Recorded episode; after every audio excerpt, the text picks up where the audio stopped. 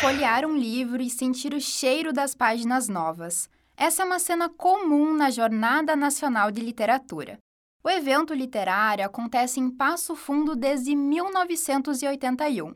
Nele se reúnem leitores, professores e autores da língua portuguesa e da América Latina.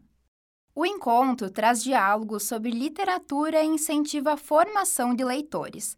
Nara Marley, professora de literatura, destaca que a jornada influencia nas escolhas profissionais de muitos estudantes. Contamina, sem dúvida nenhuma, a proximidade, a facilidade, o acesso, a naturalidade com que eles conversam.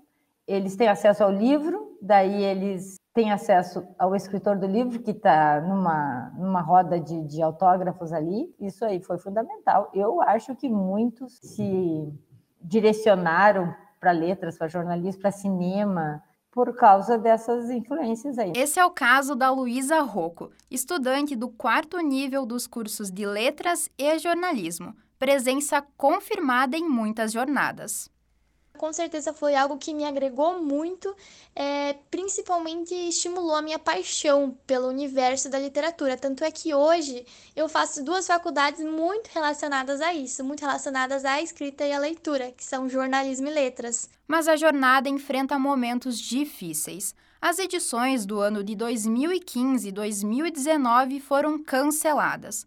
O coordenador Miguel Rettenmaier aponta três problemas para 2021 a crise financeira, a desvalorização da cultura no governo atual e a pandemia.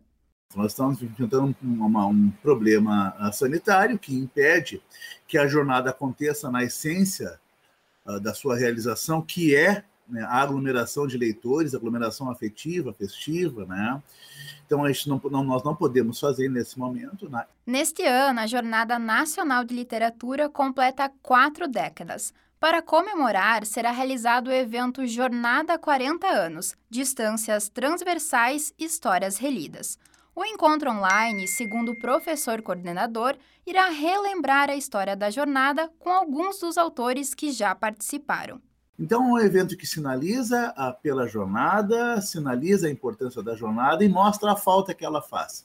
E mostra a necessidade que a gente retome esse trabalho. Miguel também destaca que realizar o evento de maneira online é necessário para o momento, mas não algo permanente. A jornada não é assim. Ela é um evento feito por pessoas, para pessoas que estão ali uh, aproximadas, juntas, trabalhando unidas, entendeu?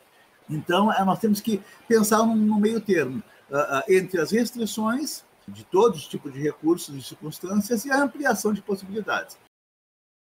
O futuro da jornada é preenchido de esperança para voltar a reconstruir e reviver a literatura no Brasil. Essa foi uma reportagem produzida por Augusto Carrão e Isabel Guever. Para a Rádio FAC, Isabel Guever.